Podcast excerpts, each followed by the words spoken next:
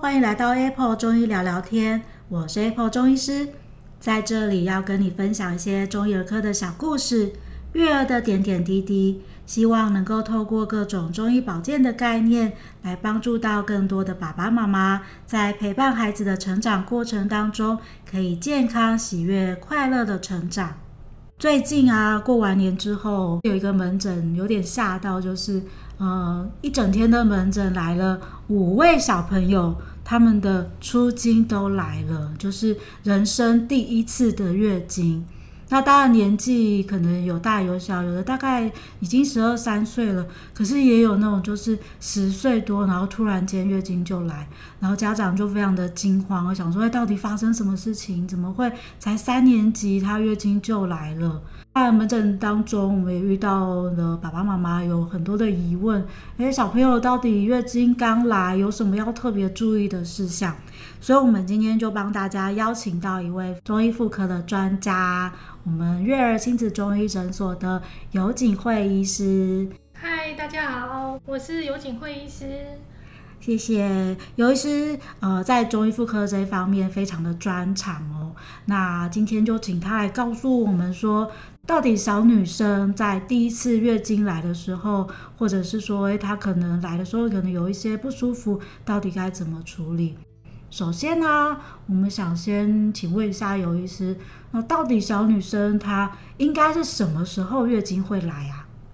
通常我们台湾的小女生在十二到十三岁左右会来出经，但是如果小女孩的出经落在十到十五岁，都是属于正常的范围哦。哦，所以其实十岁来的时候也还算是正常这样子。对啊，因为嗯、呃，女孩的青春期大概是从八岁到十四岁左右会开始，但是每个人的状况都不一样，会受到遗传啊、生活习惯或者是饮食环境这些影响。那因为青春期的发育的顺序，我们通常是从胸部发育开始，嗯、所以如果在八岁以八足岁以上，胸胸部就开始发育的是，其实是正常的。最好的呃月经出现的年龄大概在十岁以上，这样是最好的状况。嗯哼。不过一般来说，可能最常见，也许是在十二、十三岁的时候会开始来这样子。对，OK。那可是小朋友一开始来会像大人一样吗？就是他也会就是每个月都来啊，然后每个月来的时间都会很固定吗？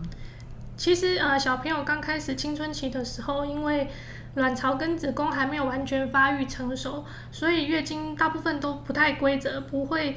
嗯、呃、像妈妈一样。呃，正常的月经周期在二十八天左右，但是刚开始进入青春期的女孩，通常会在二十一天到四十一天的周期不等。嗯，所以其实会有时候拖很久才会来。对，有时候可能会稍微早一点点，或是或者是稍微延后一点点。那因为这时候小朋友的刚好是在国小生活中，稍微有点生活上或课业上的压力，也会让月经周期会比较不规则一点。所以只要是不超过三个月，呃，月经会来一次，都是算是正常的范围。哦，所以说爸爸妈妈也不用太紧张哦。如果呃一开始来，然后突然间就很久没有来，有可能也许最近在考试啊或者什么的。那如果真的有月经来的状况下，小朋友大概会平均每次来的时候，大概会来几天啊？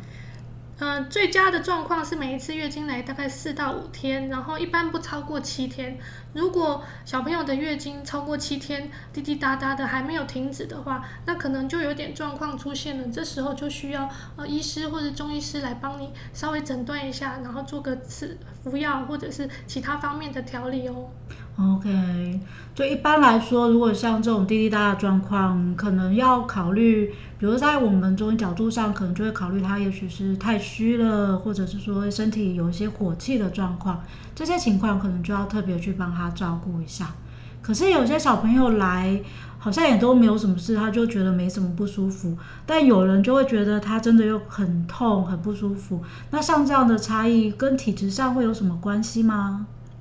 呃，经痛的话，通常是在月经周期或者是月经来之前或来之后，突然会感觉有下腹部的痉挛，或者是有一阵一阵的疼痛，这样这个状况我们称之为经痛。那大部分的青少女在初经来的时候，呃，几乎不会有什么疼痛的感觉，只有少数啊会有一些肚子痛啊，或者是头晕啊，或头痛啊，或觉得比较疲倦，或甚至有恶心呕吐的感觉。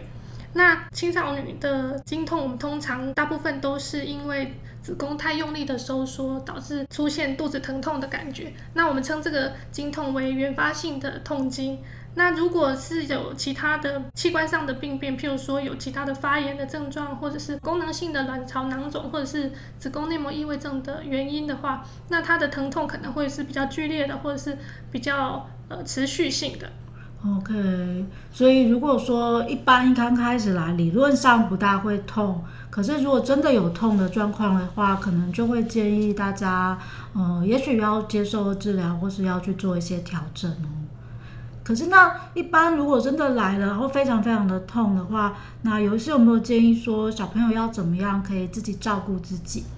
哦，通常如果初经开始的时候，就会建议小女孩在月经周期啊开始出血之后，尽量避免剧烈的运动。那如果有遇到经痛的问题，可以其实多休息，或者用呃热水袋热敷一下肚子，或者是说呃多喝一些呃温热的饮品，或者是用温水泡泡脚，都可以来减轻疼痛哦。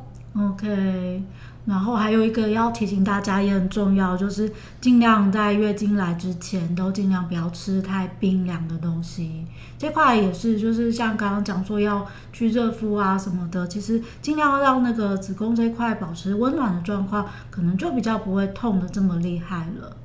那还有什么其他呃小小女生出经来，然后有需要提醒我们注意的事项呢？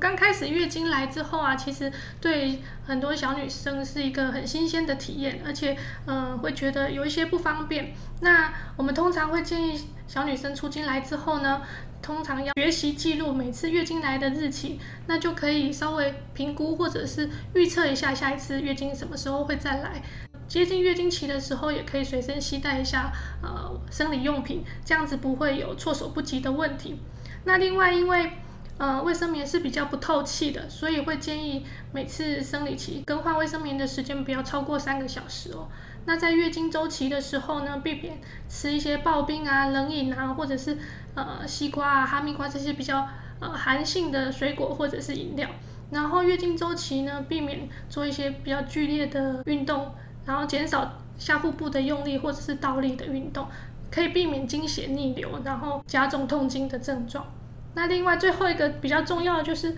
青春期是身高还有呃身形发育比较重要的时期。那这个时候呢，小女生也会比较在意自己的外观，在饮食上面呢要多加注意，尽量均均衡的饮食，不要吃太多呃高热量啊高油腻的呃食物，可以减少青春期的时候青春痘的发生。也不建议过度的节食，因为会影响到身高的发育还有身形的发育。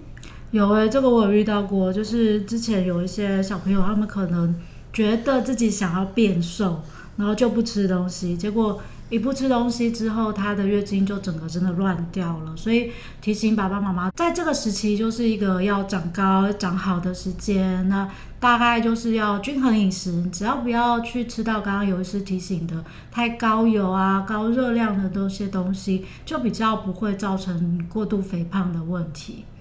那最后要帮大家问一个大家最关心、经常被问到的一个问题，就是到底小朋友月经刚来需不需要吃四物汤啊？